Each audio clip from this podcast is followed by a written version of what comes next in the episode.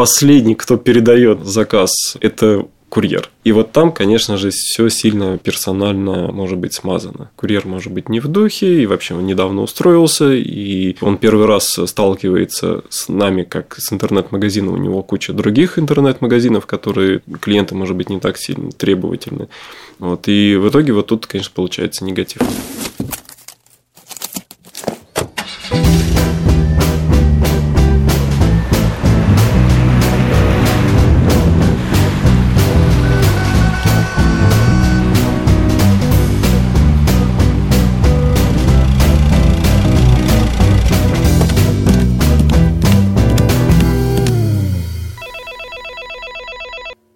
Всем привет! Вы слушаете пятый эпизод «У курьера есть подкаст», и тут мы говорим о логистике и людях. Я его ведущий Матвей Гулин, директор по логистике с десятилетним стажем, беседую с экспертами о том, что стоит за доставкой и ежедневной логистикой. Этот подкаст создан агентством CS Group при поддержке международной логистической компании SDEC. Сегодняшний выпуск является заключительным для первого сезона, но не волнуйтесь, ведь совсем скоро стартует второй сезон. И если вы еще не успели подписаться на наш подкаст, то советую это сделать прямо сейчас, чтобы не пропустить новый эпизод эпизоды.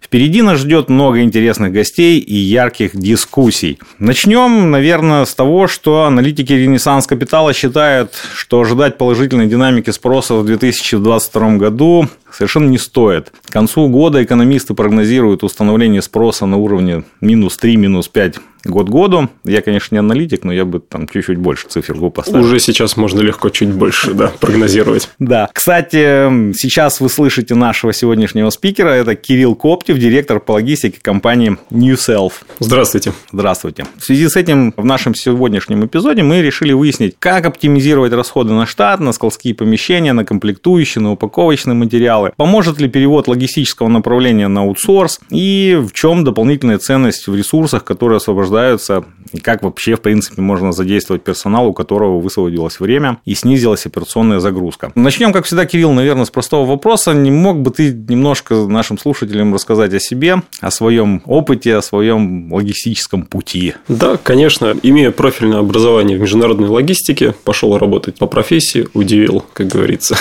в институте всех. Профессия профессии достаточно давно, уже более 13 лет. Начинал свою карьеру в Адидасе, ну, не с кладовщика, обычно логистики с кладовщиков начинает, но поскольку я с института начал уже со специалиста импортного отдела, был интересный опыт в твое, как раз он пришелся на девальвацию рубля 2014 года, Поэтому там в тот опыт, который был, он лишь частично помог пройти тот год. Пришлось понабраться чего-то нового. Долго работал Стокман, порядка пяти лет. Пришел в компанию в тот момент, когда финны продавали российскую часть бизнеса российскому инвестору. Ну, то есть, фактически просто отдавали приносящий убытки актив. Убытки стал приносить, опять-таки, в ходе девальвации 2014 года. Им было интересно евро. Евро стало поступать в два раза меньше. В общем, бизнес стал неинтересным. Тоже был интересный такой был кейс. Финны давали нам три месяца для того, чтобы все перенастроить. Забирали ВМС, забирали ERP, забирали логистику, забирали закупку. Три месяца, пожалуйста, развлекайтесь. Вот, ну, развлекались. Слушай, сразу вот несколько вопросов. Ты говоришь, профессиональное образование получил, а где ты его получал? Что это за образование? В Московском институте тогда только-только, это в начале 2000-х открывали э, специальность по таможенному оформлению. Это плешка какая-нибудь или что? Нет, не плешка, в плешку я не пошел. Это был э, на тот момент небольшой хороший частный, но не коммерческий институт. Вот они открывали это направление. Я вот попал в первый поток. Но профильные преподаватели были с Российской таможенной академии, с Плехановской академией. Поэтому, ну, можно сказать, что образование и оттуда, и оттуда. При выходе на первое рабочее место переучиваться очень много пришлось или нет? Как раз-таки переучиваться не пришлось. В Адидасе назначали старшего куратора, который вводил в курс дела. И когда он вводил, он там начинает рассказывать про коносаммит. Я говорю, я знаю, что такое коносаммит. Начинает рассказывать там про ЦМР, я говорю, знаешь, что это такое? Про ТНВ, я знаю, что это. Он такой, так ты первый вообще вот из кандидатов, да, выпускников, которые знают. Ну, вот профильное образование прям помогло. Ну, слушай, крутая на самом деле история, потому что сейчас во многих вузах логистику почему-то, на мой взгляд, ставят на какой-то там, как второстепенную какую-то науку, и мне как логисту это совершенно не нравится. Ну, она хотя бы начала появляться. Там 20 лет назад, когда я пришел в институт и выбирал, где можно обучиться, там этой профессии было там в двух-трех местах в Москве. Сейчас она хотя бы есть, и есть более серьезные там курсы курсы на той же, в той же Плехановской академии Высшей школы экономики. Так, слушай, а можешь рассказать немножко о той компании, в которой ты сейчас работаешь, New Self? То есть, это что? Это интернет-проект по продаже люкс, средний люкс, тихий, российские бренды. Это комьюнити, это статьи то есть там есть вовлеченность, э, покупатели могут общаться с нашими пиар-директорами, с нашим клиентским сервисом. Вот такая история именно вовлеченная клиента и товара. То есть можно задавать любые вопросы, там все посмотрят, все расскажут. Плюс это э, достаточно большая история с российскими брендами. Тоже достаточно интересно. Российские российские или российские китайские? Российские российские. Есть европейские китайские, да? Да. Вот это российские российские, действительно, изделия из кожи, обувь, товары для домашнего интерьера, которые производятся именно на фабриках в России и в Москве в том числе. Из российского сырья? А, это я плавно подвожу к тому, что совершила ли компания полный цикл Нет, полный цикл, полный цикл, наверное, нет. Все-таки у нас нет того качества а, пряжи, которую можно там купить в Италии. У нас нет той кожи, которую можно где-то из границы привезти. Все-таки для хорошего, дорогого продукта у нас пока еще недостаточно, на мой взгляд, первичных каких-то сырьевых товаров. А кроме брендов российских, есть какие-нибудь бренды еще иностранные, заграничные? Безусловно, у нас порядка 50%. Там сейчас в портфеле 130-140 брендов насчитывается, и только 50 из них они либо российские, либо от российских поставщиков. Вот если брать именно чисто российские, там порядка 30, и все остальное импортное. Ну вот с февраля вот эти все санкционные давления, то, что поломалось на внешних границах, оно как-то повлияло на вашу логистику? Оно повлияло в моменте. Если брать март, апрель, то и запреты, отзывы там, дозволов, запреты на въезд как со стороны ЕС, Республики Беларусь, там основным перевозчиком был белорусы, давали хороший цены, давали хороший сервис. А вот когда им запретили въезжать в Евросоюз и Республика Беларусь ввела ответные меры, то есть там вот э, был некий период, э, когда история с перегрузками, с перецепками была еще не отлажена. Конечно, там и на границе время теряли, и э, машины застревали порожнее, то есть возвращались достаточно поздно. Там и скачок цен был. То есть, если брать от уровня начала февраля и взять уровень цен марта, то там в зависимости от жадности компании, там до 4, там 4,5 раз э, цены скакали. Сейчас они чуть упали, но сейчас все равно, наверное, два от, от вот этих от начала, от начала февраля. Ну, они упали от э, марта, а сейчас там скорректировались примерно на 30-40% в обратную сторону, вот, но все равно это там в два, два с половиной раза превышает ну, тот уровень цен, к которому я привык, катаясь из Европы. Слушай, а вот в мае правительство сказало о том, что с 1 октября планируют закрыть доступ э, европейских перевозчиков на территорию России. 1 октября это уже практически завтра. Не думаю, что сильно повлияет. Мы уже сейчас на прибалтийской российской границе, там, да, в обход Беларуси, если ездим, уже сейчас идет перецепка, поэтому технология уже перевозчиками откатана, поэтому каких-то там коллапсов на границе я не ожидаю. Будет, ну, может быть, там плюс день прибавится. Мы и сейчас, на самом деле, каждый грузовик, если раньше я знал, что выезжая из Германии, я приеду на четвертый день, там, на пятый. Это мы говорим про фуры. Да, про фуры. Сейчас колебания, может, там 2-3 дня составляет. То есть, мы можем приехать на пятый день, а можем и на восьмой. А цена какая сейчас на фуру? Опять-таки, все зависит от перевозчика и от жадности, но где-то там, если брать Германию, то 6-6,5 тысяч евро в феврале ездил за 2700. Слушай, а вы там стоимость логистики на что считаете? Это на, там, на единицу выручки, на единицу себестоимости? Мы считаем на единицу себестоимости. Вот у нас подход, мы раз в месяц абсолютно. Во-первых, мы используем разделение по статьям затрат. Есть фрахт, есть маркировка, есть страховка, есть сертификация, есть брокерские услуги, есть пошлина, есть НДС. Ну, то есть такой набор статей достаточно большой. И при формировании формирование отчетности по себестоимости, а это обязательно, вот что я делаю, приходя в компанию раз в месяц. Это получается процент или это там это абсолютная процент. величина? Абсолютная величина, она э, имеет значение для бюджетирования, да, для кэшфлоу планирования там, финансовых каких-то таких показателей.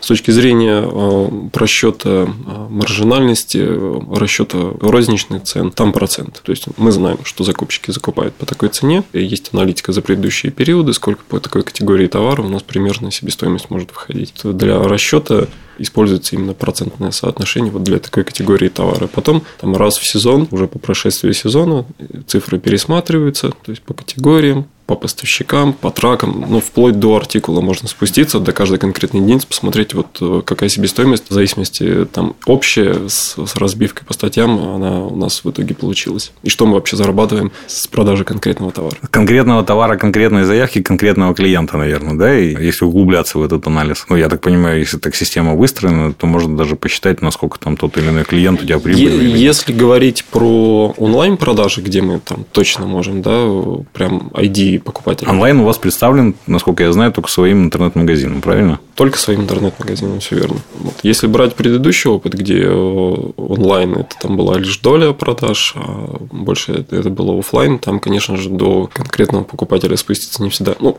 там для тех, которые участвуют в программе лояльности, а отдел маркетинга всячески продвигал лояльности как раз-таки для сбора аналитики по клиентам, по возрасту, по частоте покупки, по среднему чеку, ну и так далее, да, вся эта аналитика, то там э, база была шире. Вот, но при этом э, была база покупателей, которые не поддавались анализу, потому что они просто там карточку забыл, не оформил, не хочу и так далее. Когда у тебя онлайн-магазин, ну, только смена номера телефона получателя может там сменить как бы ID клиента, условно говоря. Здесь, да, мы можем прям до конкретного покупателя, до конкретного товара спуститься. Слушай, а вот насколько те бюджетные показатели, которые вы планировали в конце прошлого года, насколько вы не попали? Насколько на сегодняшний день эти цифры отличаются от того, что вы планировали? Отличаются, сейчас удивишься, но в большую сторону.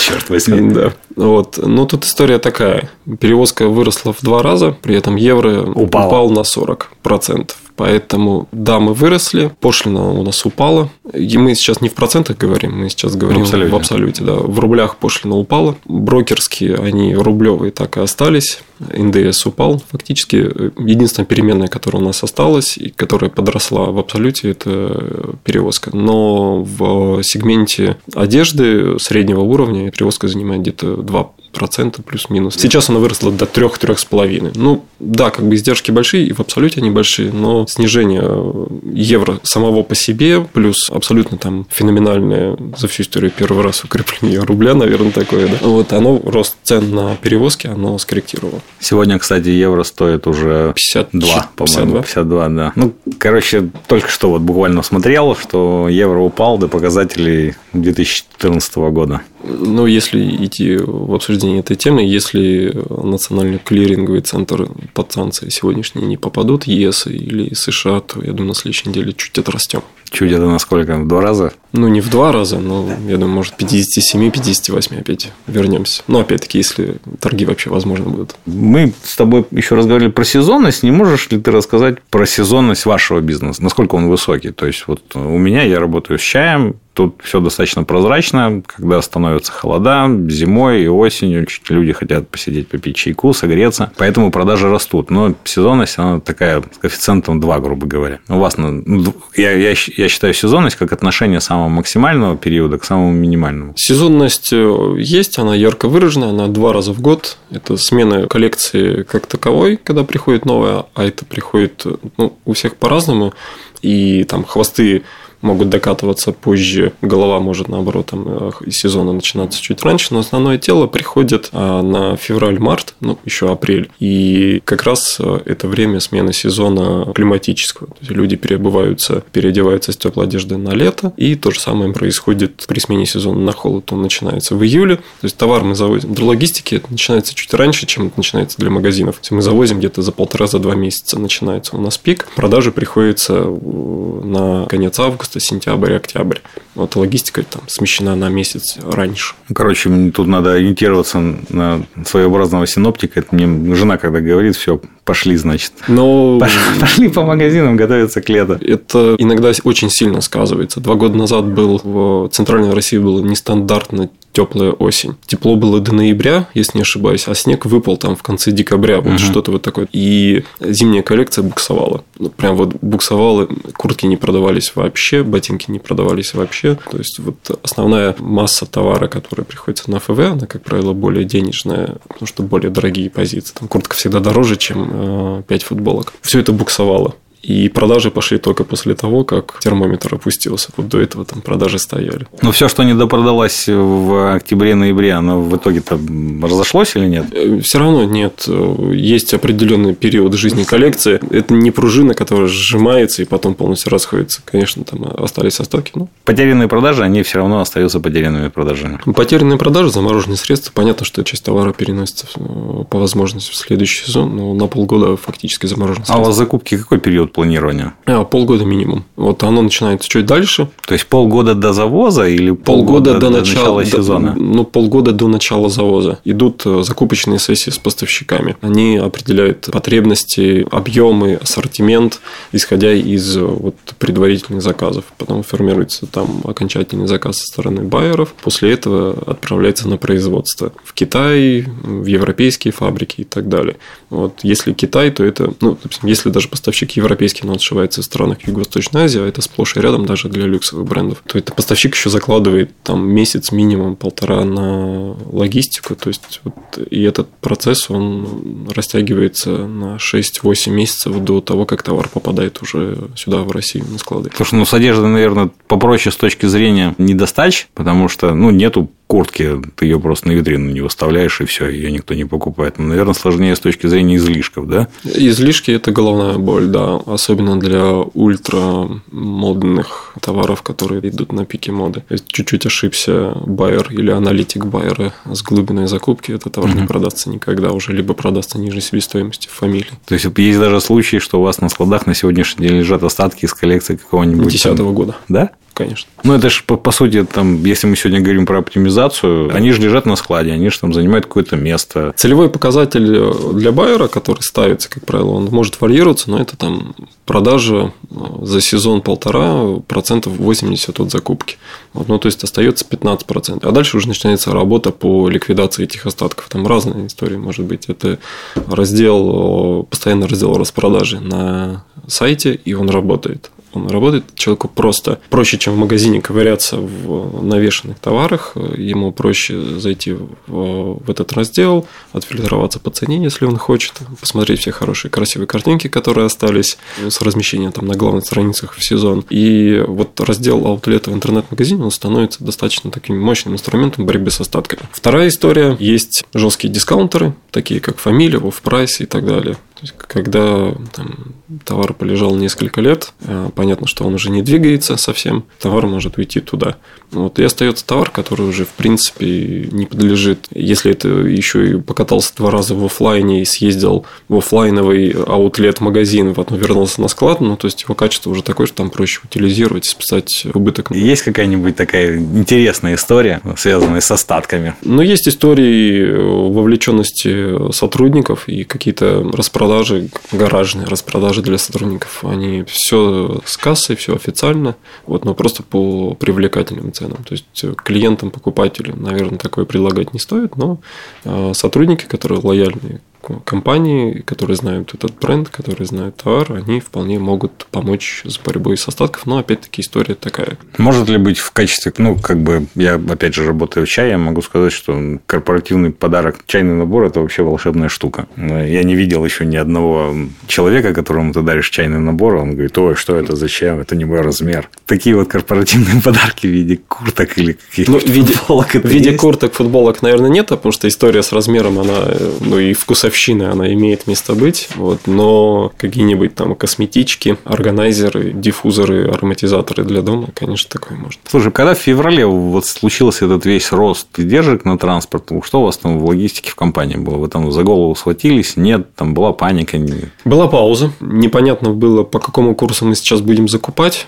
Надолго этот курс, ставить его в финансовый план при расчете э, розничной цены, платить поставщикам или не платить поставщикам. Ну, эта история уже не первый раз, на самом деле, мы проходим. Вот э, как раз-таки в компании твое, тогда девальвация была там на 100, на 110 процентов. И в транзите было несколько сотен контейнеров из Китая. Она была на нормальное время, и транзитное mm-hmm. время там 45 дней составляло, ну, это дверь-дверь. И были сотни контейнеров, которые были с отсрочкой, которые планировались, бюджетировались по доллару за 30-35, а пока контейнер пришел в порты Финляндии и Санкт-Петербурга, Санкт-Петербурга доллар стал стоить 70, и, соответственно, вся маржинальность она скатилась куда-то угу. в около отрицательные э, значения. И это уже проходили, сейчас было что-то похожее, вот, но если тот 14 Ну, сейчас оно подросло, а потом какой-то промежуток, я, честно говоря, уже не помню, там, сколько там прошло до того момента. Месяц, он месяц был, месяц, он, наверное, наверное, да, доллар был 100-120, евро там чуть больше скакало, потом через При, месяц... Прикупил себе?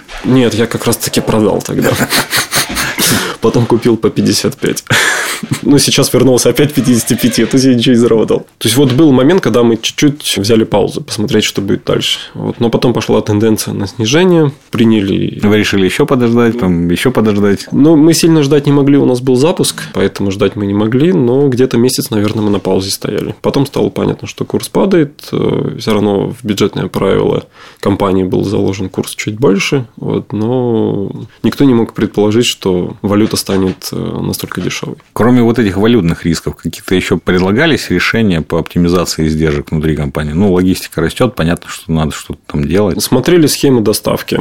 Есть история более надежная, но более дорогая, как э, там консолидационные склады в Германии. Объемы поставок не всегда достаточно для того, чтобы фуру вести. Иногда приходится пользоваться, ну, иногда постоянно там какие-то мелкие поставщики. Приходится пользоваться складами консолидации, сборными линиями и так далее. Вот сборка сама по себе всегда была сильно там кратно дороже, чем э, заказывать полную фуру. Сейчас она стала где-то около космических денег стоить. Поэтому здесь э, благодаря старым связям, все равно логистическое сообщество, оно достаточно такое крепкое, профессиональное, мне кажется. Если ты где-то с кем-то, человеком пересекался, работал, и ты с ним в хороших отношениях, и мы там стараемся поддерживать хорошие отношения, можно сделать коллаборацию.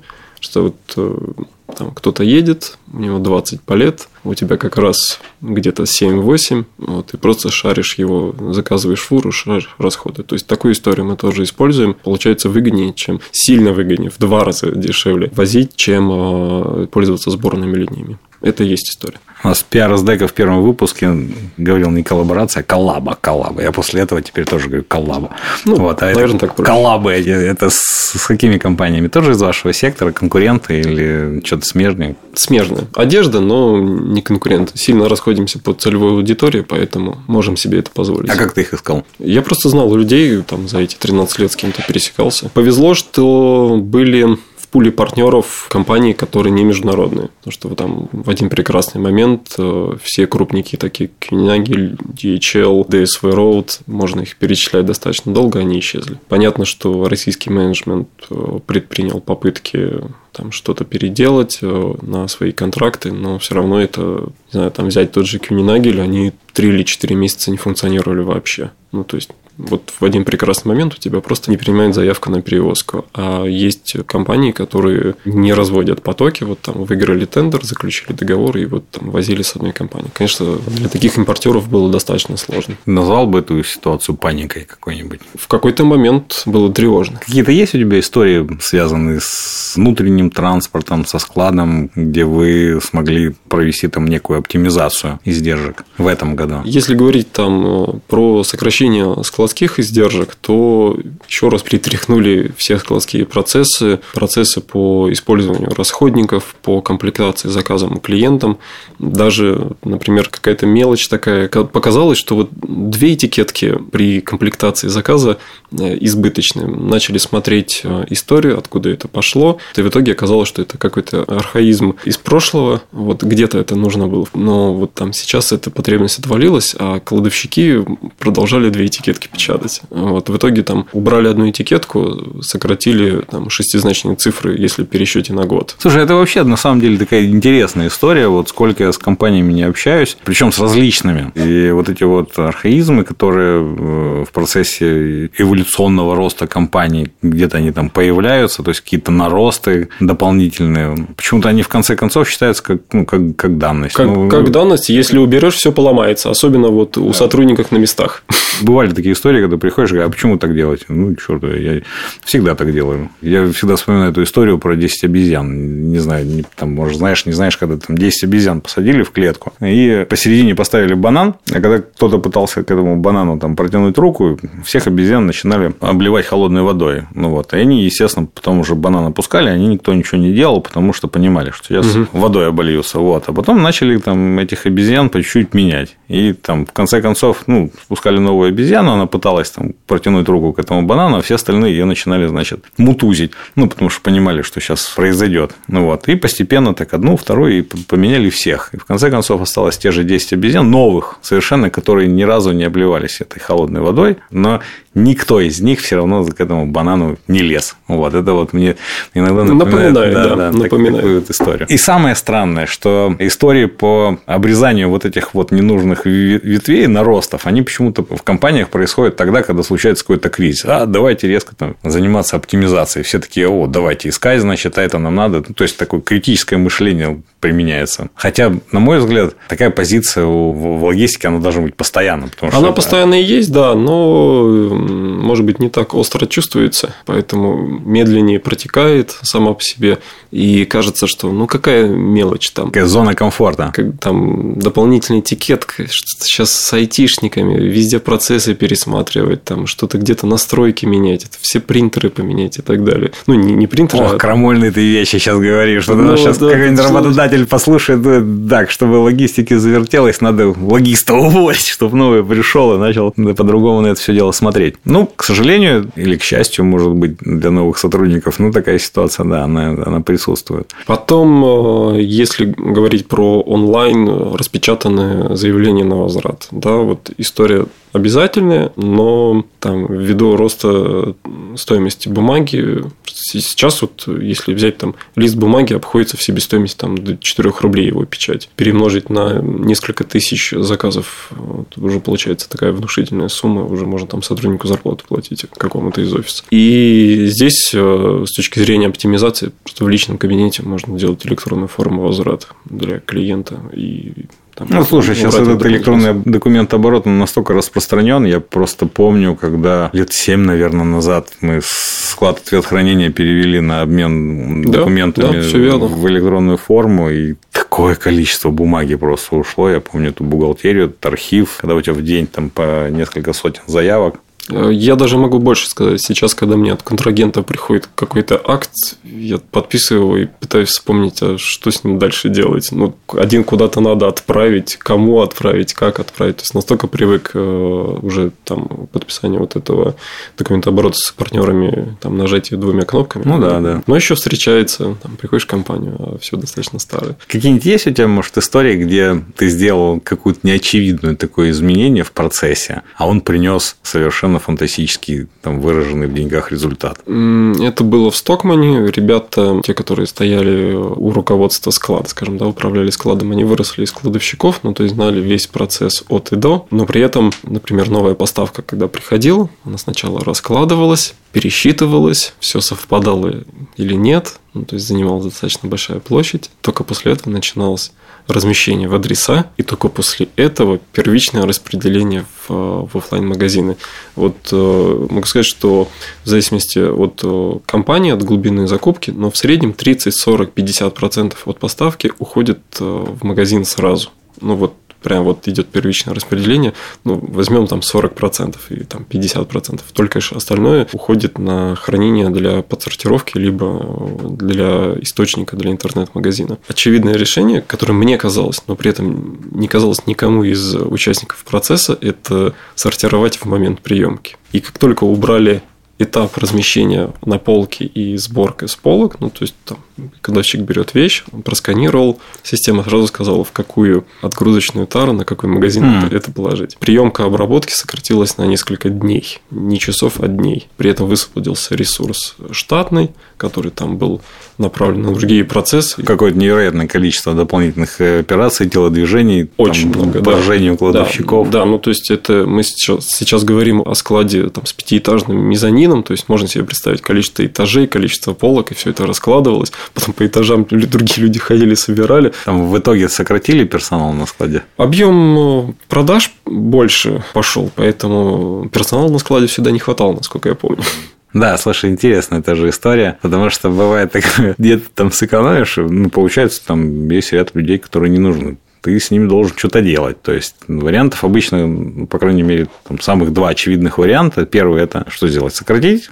А второй вариант это предложить людям там, ну, перейти в какую-то другую сферу для того, чтобы они приносили какую-то добавочную ценность. Вот. Ну, иногда просто не знаешь, чем его занять, что он может сделать. Ну, вот. И поэтому начинают люди обижаться. Ты вроде для компании делал хорошо, а с другой стороны, тебе начинают эти кладовщики и ну, начальники склада на тебя волком смотреть. Ах ты, если... сволочь, мы тут ходили да. спокойно, а теперь ты нас увольняешь. Если говорить про кладовщиков, все равно позиция довольно-таки волатильная. Есть костяк, который десятилетиями может работать э, на одном складе, а есть все-таки вот вокруг этого костяка есть какая-то оболочка, которая там пришла, поработала, ушла. Тут, конечно, можно дождаться просто естественно, какой-то убыли, чтобы там лишние позиции убрать. Слушай, а если про сотрудников говорить, ты говоришь, там сезонность у вас достаточно высокая, как вы с этой сезонностью с точки зрения персонала решаете этот вопрос? Там самозанятые, это аутсорсинг или еще что-нибудь? Используется несколько приемов одновременно, и вот они, которые там приносят какой-то результат. Первый – это аутсорс, и он в моменте позволяет тебе нарастить массу персонала на складе достаточно быстро. Это неквалифицированный персонал. Неквалифицированный персонал и штатные сотрудники снимаются с участков там, отгрузки, политирования,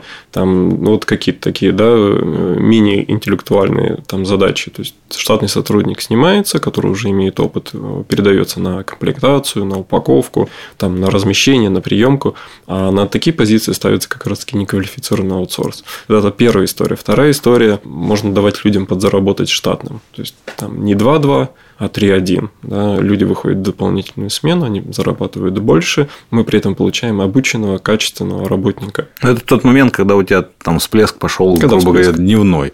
Вот, а если... Не дневной, все-таки в одежде он может длиться там месяц-полтора. Ну, ты же по трудовому кодексу просто не имеешь права человека заставлять работать больше там скольки там 40, по-моему, часов но, в неделю. Ну, он же не месяц только работает все равно. То есть кто-то поработал 3-1, но это не весь персонал выводится на такой график, а частично. Слушай, а самозанятыми вы не работали?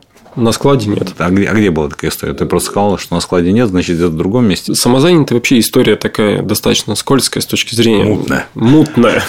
С точки зрения законодательства, санкций со стороны налоговых органов и так далее. Поэтому вроде бы работодателю хорошо можно сэкономить на налогах, можно сэкономить на социальных платежах, можно не заставлять человека ходить в офис с 9 до 6 там, с жесткими графиками и так так далее. Это как бы одна история. Другая история всегда со стороны налоговой. Это может быть расценено как уход от оплаты налогов, поэтому здесь э, не все категории сотрудников можно на эту историю посадить. Вот какие-то разовые истории, например, есть фотостудия, есть стилист, фотостудия работает, там у нее загрузка. Ну, коллекция пришла, да, фотографировали. Да, у нее загрузка там не всегда бывает равномерная и вообще не каждый день бывает. Стилист нужен периодически, зачем держать стилиста в штате, когда можно позвать э, кого-то самозанятого, а, или там визажист э, накрасил девочек и уехал, там отработал несколько часов, за несколько часов получил. То есть, вот такая история, она работает. Копирайтеры, наверное, тоже, которые сидят дома, которые там работают, когда хотят, и там результат понятен. Ты должен там сделать 10 статей, например, да, или там описать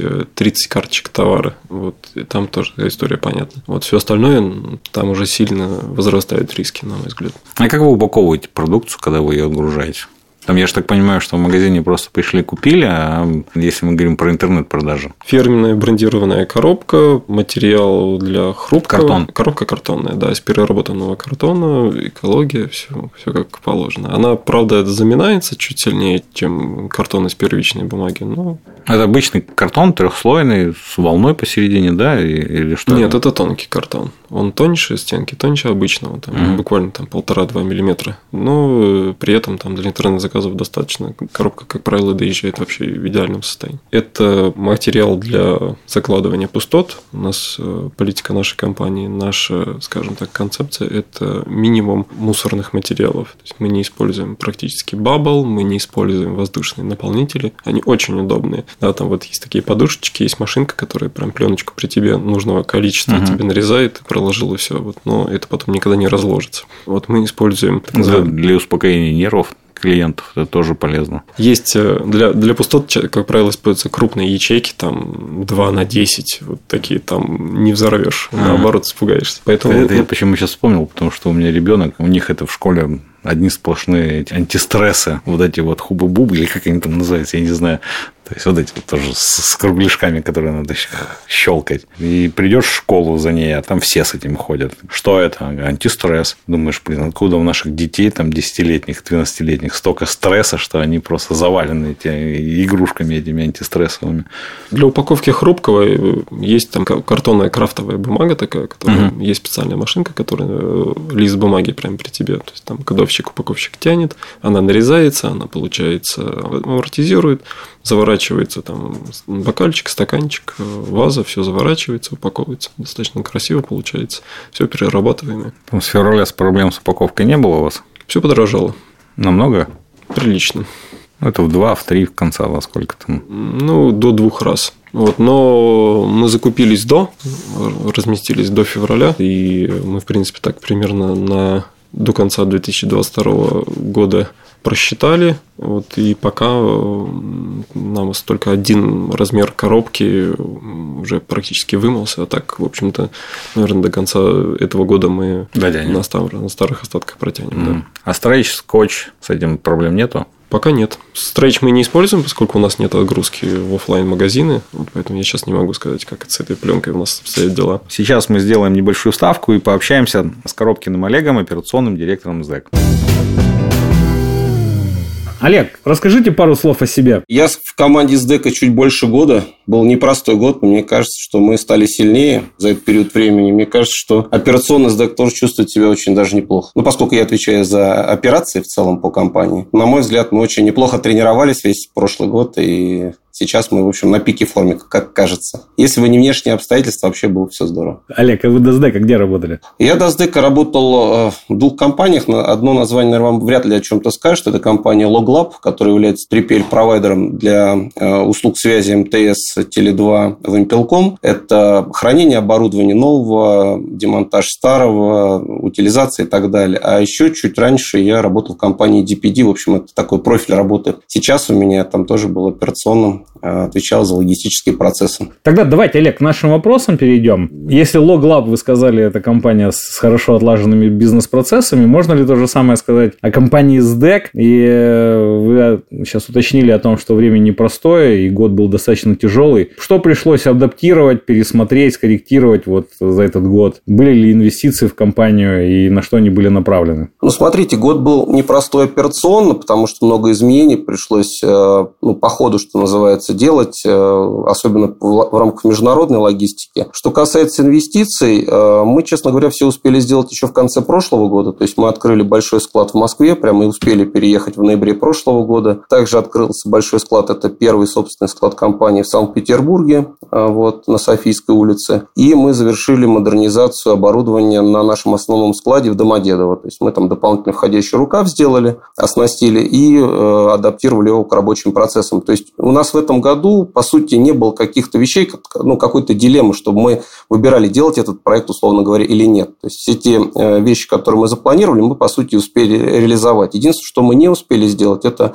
нарастить собственный парк компании. Была идея развивать э, сеть э, собственных автомагистралей да, и закупить порядка 100 автомобилей импортного производства. К сожалению, вот удалось получить только треть от этого количества, но поскольку марка ушла с рынка Mercedes, мы не смогли исполнить этот контракт в полной мере. А так, э, ну, сказать, что это вещи существенно повлияли, нельзя сказать. Да? То есть это были инвестиции в развитие, но при этом у нас, э, например, если берем магистральные перевозки, то у нас в основном аутсорсинговая сеть, да, то есть аутсорсинговые компании, поэтому сильно повлиять нет, не повлиял. Иди, ну, наверное, еще, Магистральные отметил, это внутреннероссийские, я так понимаю. Внутрироссийские, да, совершенно верно. Да. Внутрироссийские перевозки, машины 100-кубовые у нас, ну, фуры, которые на сленговом наречии логистическом называются фурами. Вот, ну, в литературном варианте это магистральные автопоезда.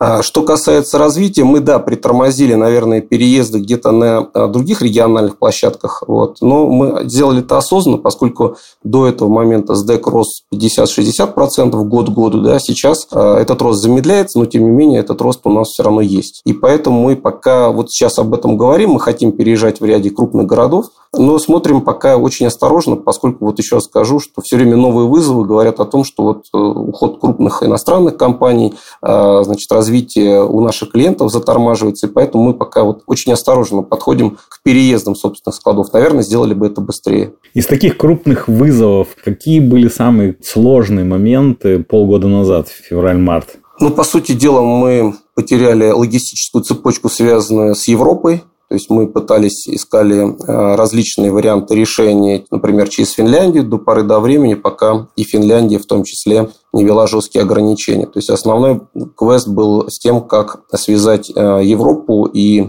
по сути, Россию ни по земле, ни по воздуху это было невозможно, поэтому искали варианты, нашли вариант через Казахстан, вот, чтобы быстрее как бы, запустить эту ветку. Э, и на рынке так получилось, э, такой вакуум образовался из перевозчиков, интеграторов, которые неожиданно вдруг перестали вообще возить. И так получилось, что к СДЭКу обращались, у нас была такая социальная миссия доставлять документы, какие-то личные вещи, потому что люди просто остались оторванными э, так сказать, в семьях, кто-то уехал, не мог вернуться по каким-то причинам, и вплоть до перемещения личных документов мы возили и доставляли эти посылки. То есть для нас это было не только там, предметом зарабатывания денег как продукт, но и социальной миссией, да, связать людей, э, так сказать, бандерольным сообщением и что-то все-таки привозить э, в страну и, так сказать, экспортировать из нее, то есть вот, вплоть до такого. А по другим направлениям мы, да, стали больше обращать внимание на страны ближнего зарубежья. Это и Азербайджан, Армения, Грузия, Казахстан по понятным причинам, ну и активную работу стали вести с турецкими партнерами, то есть турецкая транспортная цепочка стала тоже для нас, в общем, основной и приоритетной. Ну и Китай традиционно у нас э, есть офис в Китае, активности клиентов там. То есть, соответственно, Китай был и остается, наверное, ключевым местом силы развития логистических процессов. Сейчас особенно. Есть прям два комментария относительно социальной миссии. Я буквально сегодня меня спросили, как можно отправить личные вещи из э, России в Европу. Я очень ну, недолго думал, но все равно я подумал и говорю, это, наверное, компания SDEC, потому что больше никого я что-то не вспомнил, кто сможет личные вещи так и есть, отправить. Так и есть. Да. Не в качестве рекламы, это просто факт сухой. И второй комментарий относительно того, что вы сказали, вот из Европы все сломалось, и вы возили Казахстан. Но Европа это же это Запад, а Казахстан это Восток. Это ж насколько там стоимость доставки-то изменилась? В разы, наверное. Мы сейчас даже не о стоимости говорим, об эффективности. Задача была вообще сделать это логистическое плечо. Э, активным. То есть э, мы изучали разные варианты, но и в силу политических причин э, ряд компаний, даже если, например, они ну, еще находились в России, они просто не принимали отправки. Ну, скажу так, что, например, с территории Финляндии мы пытались найти игроков типа FedEx и UPS партнерской, да, но они по политическим причинам отказались с нами сотрудничать. Ну, не потому, что они к нам плохо относятся, да, не потому, что СДЭК там плохой, не, не совсем не поэтому, а потому что боязнь санкций, боязнь какого-то преследования вот не давала возможности взаимодействовать и заключать контракт контракты. Поэтому вот выбрали мы как транзитную страну Казахстан, оттуда вот стучу по дереву, у нас э, регулярный поток э, и регулярное посылочное сообщение. Ну, на сегодняшний день СДЭК сможет обеспечить любые перевозки, в том числе там, из Европы, из Ближней Азии, из Дальнего Востока. Я же так понимаю, что у вас уже все налажено и все готово к работе. Совершенно верно. У нас географическое присутствие в этом году мы даже еще подросли. У нас пару стран прибавилось и открылись международные пункты выдачи заказов. Просто раньше мы это делали более активно, да, то есть мы измеряли десятками и сотнями открытых офисов за рубежом, а сейчас мы говорим о том, что открываем, например, до 10 в год, и это считаем это удачей, потому что сейчас, в общем, нестабильная такая политическая ситуация, экономическая в том числе. Поэтому э, очень осторожно делаем, но выверенные движения в этом направлении. Конечно, мы можем Владивосток, это вообще территория Российской Федерации, из Владивостока, понятное дело, мы можем привести. У нас хороший канал э, взаимодействия с Китаем через Владивосток, там у нас есть э, пункт э, таможенного оформления, и мы являемся полноценным таможенным представителем на территории Российской Федерации и осуществляем таможенное оформление не только в Владивостоке, в Москве, э, на нескольких таможенных постах и в Пулково, Санкт-Петербург. Если взять ситуацию прошлого года и ситуацию на сейчас, ну, то есть год к году, прошлый октябрь можем с этим октябрем сравнить. Насколько ставки изменились на перевозку? Ну, если мы берем авиафракт, вырос очень значительно, ну, потому что количество рейсов э, уменьшилось, и различные факторы повлияли на то, что, если мы говорим про авиафракт, он значительно вырос, в 2-3 раза зависит от направления. Автомобильные перевозки здесь сильно по-разному, но, например, если мы берем транспортное сообщение в Казахстан, ставки выросли. А если берем российское, э, значит, магистральное сообщение, то весной ставки резко упали, и практически до середины лета, поскольку ряд международных э,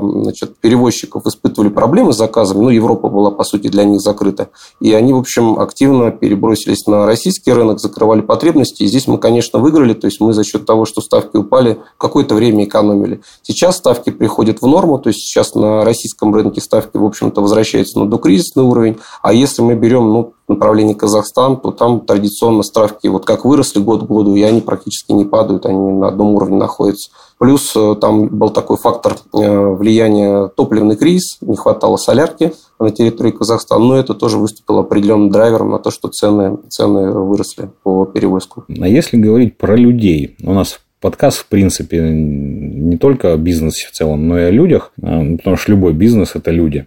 Как вот вы думаете, Олег, передача на аутсорсинг непрофильных функций может стать одним из э, элементов эффективного такого управления, оптимизации издержек? Смотрите, Матвей, СДЭК много лет работает э, с аутсорсингом во всех его проявлениях, и на складах, и курьерской доставке, где угодно. Но мы для себя понимаем, что штатный состав или аутсорсинг – это э, как бы, мы не делаем никакой разницы, не, делаем, не, не ставим границ. Почему? Потому что для нас это общее дело и общий ресурс, которым мы управляем. Поэтому вся программа обучения, которая у нас есть на корпоративном университете, заточена на то, что неважно, ты штатный сотрудник или ты наемный сотрудник, мы одинаковым образом прививаем культуру производства, ценности, которые у нас есть. И э, даже э, склад, например, про который я говорил, в Домодедово или мы возьмем Медведково, там нет э, раздельных каких-то раздевалок, комнат приема пищи. Люди в общей среде работают, в общей среде отдыхают. То есть мы целенаправленно держим вектор на то, что человек – главная ценность компании, и неважно, аутсорс это или нет. То есть мы предъявляем требования к сотрудникам, к штатным, наверное, идентичные.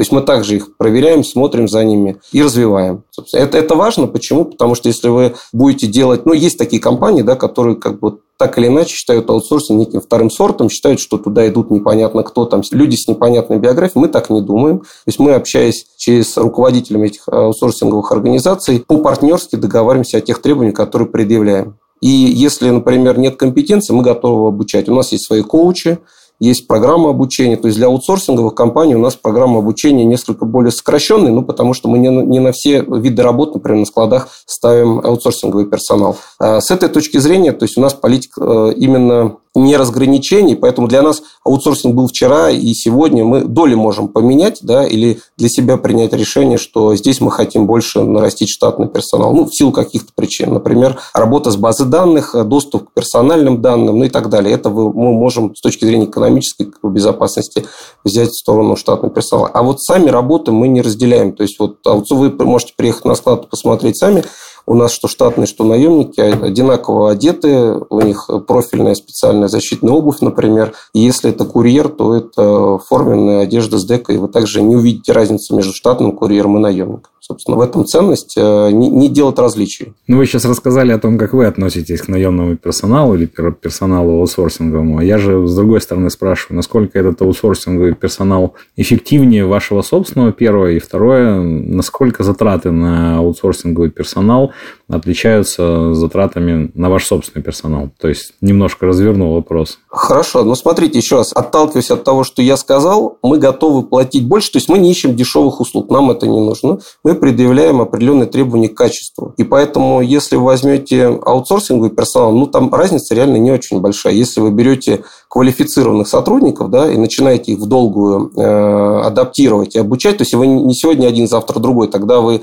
вымываете качество, потому что у вас нет преемственности. Да? То есть пришли одни люди, другие, и у вас качество услуги как, как получится, что называется. Мы себе это позволить не можем, поэтому мы предъявляем требования. Если, ну, характерный пример – это аутсорсинговый персонал на складах. То есть мы э, ставим KPI по возвращаемости, то есть для нас очень важно, чтобы люди приходили те, которых мы обучали. Для нас очень важно оценки по KPI показателям, то есть есть показатели индивидуальной выработки, люди работают с терминалами сбора данных, то есть мы видим их результативность и в целом бригадную, и каждого в отдельности. Поэтому, честно сказать, э, разница в цене аутсорсингового персонала штатника небольшая, порядка 15%, если мы говорим о высоком уровне сервиса. А что касается работ, я уже сказал, что есть работы, которые в целом не могут быть переданы э, аутсорсинговому персоналу. Мы, собственно, на такие работы привлекаем э, штатный персонал. То есть это вот работа с личными данными, например, заведением заявок, работа с базами данных клиентов. Эти вещи, они как бы в основном под штатным персоналом. Ваши слова, Олег, внушают определенный оптимизм, потому что, послушав вас, кажется, что роста издержек в бизнесе практически никакого нет, а если он есть, то он, в принципе, наверное, скоро устаканится. Это так? Думаю, да, хотя, наверное, с аутсорсингом персонала он точно будет повышаться. Спрос э, на именно качество персонала. Но мы сейчас говорим о том сегменте, в котором работает компания SDEC. Да, и если мы не берем там продавцов за кассами, еще какие-то ну, сферы услуг в широком понимании, да, в логистике логистике э, спрос на качество персонала есть. Он э, достаточно высокий, и поэтому цена на него будет только расти, это точно. То есть тариф точно будет выше. А была определенная просадка весной, когда высвободилось большое количество людей из-за того, что, ну, например, там Toyota склады, да, там Mercedes, еще каких-то крупных компаний просто приостановили работу, образовался такой профицит рабочей силы. Люди не знали, куда просто податься, да, что, что делать будем. Икея приостановила отгрузки и так далее. Вот этот персонал, который образовался, курьеры и работники складов, какое-то время давал возможность, тариф э, упал, но опять же к лету все вернулось обратно. То есть летом мы видим, что ставки пошли вверх, и сейчас скорее к концу года будет еще больше увеличение. То есть сейчас стоимость персонала точно растет и она будет идти дальше. Другое дело, как вы можете договариваться. То есть, если у вас большие объемы потребления, вы как такой ценный заказчик, да, с вами хотят работать крупные компании, поставщики услуг аутсорсинга, то, конечно, вы всегда договоритесь. Если это какие-то склады, ну, небольшие, будем так говорить, да, понятно, что вы будете вынуждены идти на рыночные условия и, собственно, таким образом взаимодействовать. Но цены на аутсорсинг будут расти. И курьерская доставка, опять же, стала опять дорожать. Мы это опять видим на рынке. То есть, у нас как бы курьерские услуги ну, в Москве и в Питере точно и в Краснодаре точно дорожают. Такой тренд вот последних двух месяцев. Какой из вызовов за последние полгода для вас был самым таким сильным, что ли? Ну, мы уже говорили про международку, потому что важно было найти новые транспортные цепочки, новых партнеров, э, научиться делать как-то не шаблонные какие-то вещи. По издержкам тоже, но мы как вот э, наверное, союз предпринимателей СДЭК, да, когда э, франчайзинговая модель позволяет вам всегда договориться. То есть, если у вас есть клиент, который готов платить, ну, дороже, будем так говорить, на 30-40%, но при этом стабильно возить груз из Турции, то мы, естественно, с вами договоримся. Да? Если у вас э, задача как бы сделать так, как это было раньше, до, так сказать, до исторический период э, последнего времени, то, скорее всего, вы ну, не сможете теми же тарифами апеллировать. То есть, сейчас рынок диктует цену, и если мы говорим про международку, то совершенно точно важно найти надежного партнера, а уже потом договариваться по цене, потому что ну, вот, те политические риски есть, которые да, у международных перевозчиков, когда люди просто не хотят э, работать с Россией, например, или риски значит, э, в целом попасть под какие-то контрсанкции. Вот. То есть э, то обилие рисков, которое есть, оно по сути перекладывается в тариф. То есть тарифы, да, тарифы стали выше по международным отправкам. Но здесь же важно, мы уже говорили, важно сделать, да, важно не сэкономить. Здесь экономить, наверное, пока бессмысленно. Здесь нужно в новых реалиях просто научиться это делать. Найти цепочку, да, и просто привести груз. Вам просто жизненно необходим какой-то станок, вам необходимо довозить личные вещи, вам нужно что-то еще, и вопрос уже не почему столько стоит, да, вообще, как вы сказали, а кроме СДЭК-то некому обратиться, а мы, соответственно, с своей стороны э, всегда готовы пойти навстречу и, в общем, сделать не только транспортировку, но и таможню. Ну, не стоит забывать, что а, при кроссбординговом перемещении важно, чтобы сделать таможню как в стране отправления, так и в стране назначения. Ну, например, если мы говорим про Россию. Вот, э, поэтому здесь такие сложности не только в транспортировочном процессе, но и умение договариваться с таможенными органами в стране отправления, в стране назначения. На мой взгляд, мы с этим справляемся. А если говорить об этих сложностях с точки зрения следующего, то, что мы, или вернее, то, что вы пережили за последние полгода, можно ли сказать, что для вас это какой-то новый опыт, либо это такой некий рецидив каких-то кризисов 8-14 года? Слушайте, мне кажется, это беспрецедентно то, что сейчас происходит. Э, Еще скажу, здесь но, ну, я в такой ситуации точно никогда не оказывался, наверное, так же, как и вы, и, возможно, коллеги по цеху. А здесь же еще много факторов, еще раз говорю, то есть есть чисто логистические истории, да, когда рвутся э, логистические цепи, традиционные поставок. Здесь вам и история с оплатой, когда у вас все заблокировано, платежи, как купить, да, как провести оплату, та еще тема. Вот, риск санкций, попасть под санкции для международных партнеров, то есть когда с вами вроде как хотят работать, но, блин, фиг знает, что, что от этого может произойти, да? На каждый из этих ответов я могу дать какую-то историю из прошлого, там, относительно разрыва цепочек поставок. Контейнеры Green, который там застрял в Суэцком канале. Там же тоже все цепочки были нарушены. Здесь такой ситуация идеального шторма, то, что мы сейчас переживаем. Да, вы, вы надергиваете примеры, сразу, я понимаю, о чем вы говорите, с разных временных а, каких-то циклов, да, это было так, это было так, это было так. Но вот когда все вместе собиралось воедино и так влияло, вот у меня такого, ну, такого примера я точно привести не смогу. Если знаете, вот ну, повторение, что-то похоже, что был кризис и с платежами, и, и с санкциями, и с контрсанкциями, и, значит, с разрывом логистических цепочек, буду крайне признателен. Я вот, честно, не, не могу привести такого примера из своей жизни. То есть Вселенная на протяжении десятилетий она нам давала какие-то пазлы, и в итоге в 2022 году она сказала, теперь соберите картинку. И видите, все пазлы решила собрать. Очень похоже на такое сравнение. Я, я почему-то думаю, да, я склонен думать, что именно это и произошло. Другое дело, что у нас, в общем, такой цейтнот, да, когда мы вынуждены быстро принимать решения. То есть, да, был кризис, там, разрыв цепочек, но было, наверное, время чуть больше, когда ты мог ну, что что-то придумать, и это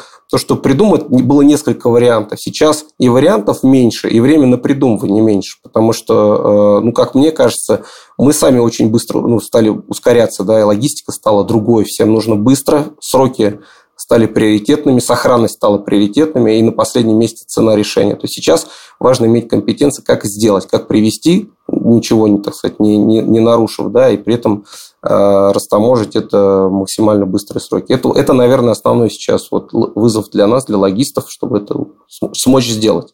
А тарифы, ну, те тарифы, какие есть, других, других, наверное, уже не будет. Я думаю, утро каждого логиста начинается с фразы, что день грядущий нам готовит. Ну, в общем, да закаляет. Я думаю, все, что нас не убивает, как говорилось в известной мудрости, делает нас сильнее. Наверное, СДЭК от этого точно стал сильнее. Мне кажется, что мы... У нас сегодня была такая большая э, сессия стратегического планирования. Мы все-таки как раз с позитивом смотрим будущее именно по международке. То есть мы хотим прибавлять компетенции именно в этой сфере, потому что мы в этом действительно видим будущее, видим развитие и будем для этого делать все возможное. Это, в общем, интересно. Самое главное, что не так мало героев, которые сейчас отчаиваются на такие вещи. Ну, наверное, если только не берем Почту России. Олег, спасибо вам за беседу. Спасибо большое, Матвей, вам. И возвращаемся к нашему гостю из компании New Self. Кирилл, скажи, пожалуйста, куда дальше будет двигаться логистика? Что с ней сейчас будет происходить? Ну, сейчас, наверное, небольшая будет пауза в несколько дней, посмотреть, что мы вообще можем возить, как мы можем возить и через что мы можем возить. Собственно говоря, уже эта история мы вот в феврале-марте прошли. То есть, часть товара, я сейчас не говорю конкретно про нашу компанию, вообще, в принципе, про рынок. Часть э, товара невозможно привезти напрямую, часть товара возится через посредников, страны посредника, часть товара закупается в обход официальных продавцов там, в Европе, в США закупается тоже в других странах. Вот, это там трансформация, которая уже прошла. Что нас э, ждет в понедельник? Я так предполагаю, что в октябре нас всех ждет мартовский рецидив, да, тоже будет какой-то, наверное. Давай э, чуть откатимся назад. Э, в март 2020 когда коллапс, ковидный, ковидный коллапс, угу. встало все, водителей в Италию не пропускали без ПЦР-теста, не дай бог находили, там, водитель на две недели где-то оставался, возник дефицит контейнеров из Китая, они все застряли в Европе, цены выросли, потом еще Суэцкий канал перегородили, возможно, специально. Да, да, да. Вот, но как бы было все. Мы тогда думали, что это верх просто того, что может случиться. Вот в первую очередь это сказывается на ценах. Там, морские перевозки там десятикратно в моменте подлетали был такой, да, можно было за 900 привезти в доковидные времена, а в какой-то момент до 10 тысяч доходило. Да, да больше, там даже стоимость там 16-17 даже была где-то. Поэтому первое – это цена, второе – это сроки. Или там, первое – сроки, второе – цена. Ну, вещи в логистике довольно-таки... Ну, мне в этом плане хотелось бы быть оптимистом, конечно, и сказать, что наше логистическое сообщество настолько сильное, что мы все равно выдержим этот удар и подстроимся. Мы, я же и говорю о том, что вот несмотря на эти удары, мы все равно подстраиваемся, и действительно есть э, и партнерские связи и э, с логистическими компаниями, и с директорами по логистике в других компаниях. Мы регулярно созваниваемся, обсуждаем, если кто-то где-то что-то нашел, э, какой-то вариант, мы обязательно делимся, встречаемся. Ну, то есть такая незамкнутая система сама в себе. Все-таки мы там делимся какими-то способами, вариантами и наоборот предупреждаем, что где-то все плохо. Ты состоишь каких-то логистических сообществах? Ну, официально нет. А неофициально? Неофициально, ну, там бывает и на слеты езжу, и просто бывшие коллеги там, с Adidas э, ребята расползлись в разные компании, и мы продолжаем общаться активно, периодически встречаться, обсуждать. Что я, например, знаю сообщество, там есть э, сообщество логистов из Алка, из Фармы. У вас в фэшне есть какое-то сообщество свое? Сейчас вот точно прям вот чтобы официальное было, наверное, есть, но я в нем не состою. Слушай, а я сейчас задаю такой вопрос людям. Я спрашиваю, как ты видишь логистику вот в сегменте фэшн? Мы сейчас про фэшн с тобой же говорим, да? Как ты видишь логистику в сегменте фэшн лет там через пять? А, снижение офлайна. Эта тенденция достаточно давно пошла. В период карантина она сильно усугубилась. И э, хорошо было тем компаниям, у которых уже был свой интернет-магазин, свои процессы, которые этот интернет-магазин поддерживали. Меня этот период застал в работе в Стокмане, и мы сильно переформатировали персонал на этот период. Там в Москве закрытие было 3 или 4 месяца, по-моему, да, в офлайн сети Там в других городах, uh-huh. там в Питере дольше всего, в Екатеринбурге там тоже где-то дольше, чем в Москве было. И пришлось много что переделать, но при этом было нам нужно было просто мобилизировать ресурсы, увеличить пропускную способность э, зоны комплектации на складе в интернет-магазин. И хуже было тем компаниям, которые к этому моменту вообще э, об интернет-продажах не задумывались. Ну, ты сейчас говоришь просто о перераспределении каналов продаж, а я имею в виду вот конкретно логистику, конкретно доставку. То есть, есть там идея о том, что логистика скоро канет в лету, потому что сейчас будут 3D-технологии, и зачем типа возить э, какую-то деталь, если можно там с помощью 3D будет ее произвести уже там в месте ее потребления. Есть такие истории. Ну, вот, например, я не представляю там 3D принтер для одежды. Хотя, в принципе, можно, можно и об этом подумать, что да, там 3D принтер, различные ткани, различные цвета, или вообще, в принципе, просто краска, которая заложена в этот автомат, и это все, значит, нити эти переплетаются, сразу красятся какие-то места, с кожей, правда, непонятно. Ну, там, наверное, шкуры куда-то там положат. Нет, все равно есть история э, ручного труда, который машиной там не заменить. Прошить или проклеить обувь машина может, но это будет э, товар достаточно низкого качества. То есть, или, например, вот с точки зрения, опять же, логистики, доставки. Там в какой-то момент э, ряд компаний, ну, грубо говоря, там взорвали рынок возможностью того, что они там привозят тебе кроссовки нескольких размерах, ты померил то, что тебе подходит, ты взял, все остальное отдал. Вот я таким образом хожу в один из маркетплейсов, в магазины, я листаю, потом выбираю несколько моделей одежды, они приходят, я их меряю, что не нравится, я их... Я уже не помню, что было по-другому. Ну, ну, наверное. Пять лет назад такого и представить нельзя было, понимаешь? Вот я и и сейчас спрашиваю, что может быть там лет через пять? Это может быть какие-то там виртуальные примерочные. Виртуальные примерочные, они уже давно существуют, и как-то вот развития они пока не, не получают. Вот я не видел еще где-то вот из какого-то там инновационного проекта превратилось в какую-то рабочую историю. Вот. Но, опять-таки, там, возвращаясь к моим словам предыдущим, при снижении доли офлайн магазина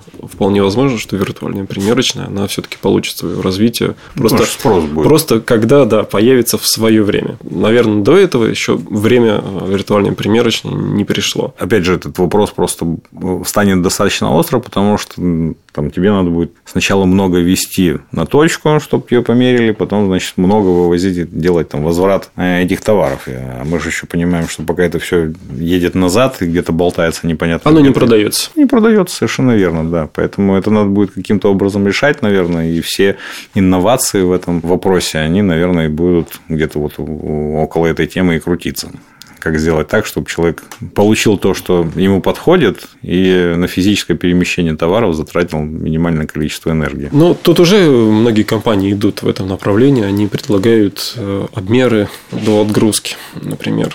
То есть это чуть больше затрат э, на выходе, вот, но при этом не вымывается. То есть обувь всегда заказывают две, а то и четыре пары. При этом я когда вижу заказ с четырьмя э, парами обуви, там два артикула в двух цветах и в двух размерах каждый, ну, как сто процентов, что будет выкуплена одна. То есть три пары у меня там подвиснут. Э, хорошо, если это Москва, она подвиснет на два дня туда. Обратная логистика всегда дольше. Ну, если мы говорим о крупных там федеральных компаниях с несколькими курьерскими станциями, там все это чуть дольше обратная логистика идет, чем с мелкими. Вот поэтому там на 10 дней можно об, об этом товаре забыть. Если у тебя небольшая глубина, это становится критичным. 10 дней сезона вырвано, поэтому предоставление сервиса подбора размера вот по конкретному э, клиенту, он... Ну, тебе как продавцу это, конечно, интересно, потому что тебе уже, грубо говоря, там покупатель привязан так или иначе. Вот. А покупатель хочет э, иметь выбор то есть, если ты ему кроме этого сможешь предоставить еще там бесконечную, грубо говоря, ассортиментную линейку, вот, это может быть и круто. А когда у тебя там полка ограничена, ну, это будет не камильфо. Вот. У меня был просто опыт, когда я там тоже в одной компании снял размеры. Короче, они мне рубашку сделали, а у меня руки, наверное, длинновато. Нестандартно. Поэтому у меня рукава пришли короткие. Вот, и началось вот это вот пляски с бубнами. Нет, я не говорю производство под конкретного клиента по индивидуальным меркам. Я говорю о том, что можно предоставить клиенту измерение размеров того товара, который у тебя есть на складе. Чтобы клиент уже понимал, что мне не нужно заказывать этот пиджак, он мне никогда не сядет. Ну, вот, как бы, да, вот такую историю. Если взять э, дальние регионы, то там логистика вообще занимает. Да. Сейчас самолет стоит да, тех денег, что курьерские компании отправляют грузовиками, а грузовик на Владивосток едет две недели. Тут либо ты тратишь много денег, либо ты тратишь много времени. Да. Есть какой-нибудь забавный случай, связанный с логистикой? Есть. Давай. Их много, но остановимся на одном. Забирали, открывали какой-то то ли корнер в магазине. В общем, нужна была торговое оборудование, торговая мебель из Англии какого-то поставщика. Забрали, все в порядке, отгрузили, перевозчик отчитался, поставщик отчитался, все прекрасно. Но в какой-то момент э, поставщик, там, спустя, наверное, три недели пишет, а вот э, извините, но грузилось две машины одновременно, вы и не вы. И мы ваш э, заказ отгрузили какому-то польскому клиенту, а у вас в машине заказ польскому. Ну, там оборудование сильно отличалось, поэтому там вообще не вариант был. И вот, собственно говоря, они оставили нас с этой информацией. Просто, просто сообщили. Живите с этим. Живите с этим. И пришлось искать, просто по всем каналам пришлось искать контакты. Покупателей? Транспортной компании, покупателя, связываться. И мы где-то на границе Германии и Польши на каком-то складе партнерском, ну, то есть там перегружали, сам, мы перегружали до машины. Ну, то есть фактически как форсажи, да, там из фуры перекидывали в другую фуру. Э, забавно. Сейчас, конечно, такое время, что может быть таких историй достаточно много. Почему-то мне так кажется. Но про уровень сервиса я тебя еще спрошу, Кирилл. Ты как раз вот сказал про ошибку в загрузке. Поэтому у меня возник вопрос, связанный с уровнем сервиса. Во-первых, как вы его считаете на сегодняшний день у вас в логистике? И, во-вторых, какие у вас в этом плане успехи? Про импорт говорим или про курьерскую про, доставку? Про, про, про, вот, про, про внутреннюю логистику, про обеспечение заказов покупателям. Тут метрики, они все достаточно давно известны. Это ну, так называемый on-time and in full, то есть все должно быть вовремя и в полном объеме. То есть там первая метрика это что заказ должен уехать сегодня или там завтра до определенного числа, сколько заказов уехало до дедлайна, да, мы получаем там процент э, выполненных заказов, это там, метрика для склада, и в каком количестве, то есть это качество сборки, а соответственно качество хранения, то есть да, качество данных, э, где товар на каких адресах хранится, вот это показатель там складской. И ну, точки зрения качества. Мы сейчас не говорим о деньгах. Склад может быть дорогим, но просто там за счет того, что там заливается человеческими ресурсами или еще как-то, э, может быть дорогим и при этом неэффективно, а может быть эффективным и не, и не сильно дорогим. То есть не всегда вот эти две истории идут там в какой-то там зависимости. А для курьерских доставок, для курьерских служб это косвенно может являться процент выкупа, но только косвенный, и э, срок попадания выбранную клиентом дату доставки. Вот это основное. Клиент ожидает, выбрав определенную дату, клиент ожидает, что он получит именно тогда. Не всегда даже хорошо бывает, когда курьерская компания пытается привезти раньше. Что говорит, я не заказывал на сегодня, хотел завтра. Мне там сегодня нет на адресе. Завтра... Я тебе больше скажу, меня это иногда просто подбешивает. То есть...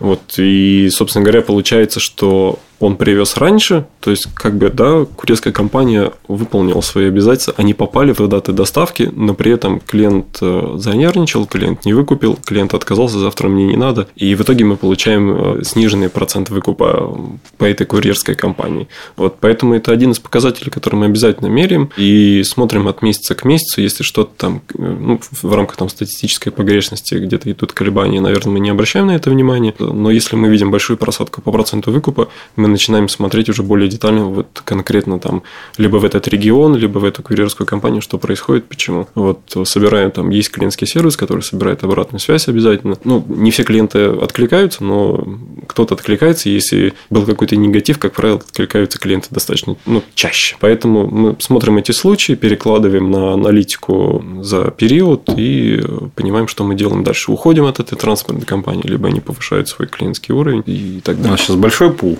доставщиков? А, сейчас мы используем четырех. Но есть партнеры, которые там сильны в ПВЗ, и мы используем их ради ПВЗ. Кто-то курьерская доставка по Москве, а кто-то более силен на федеральном уровне. Поэтому здесь мы разводим.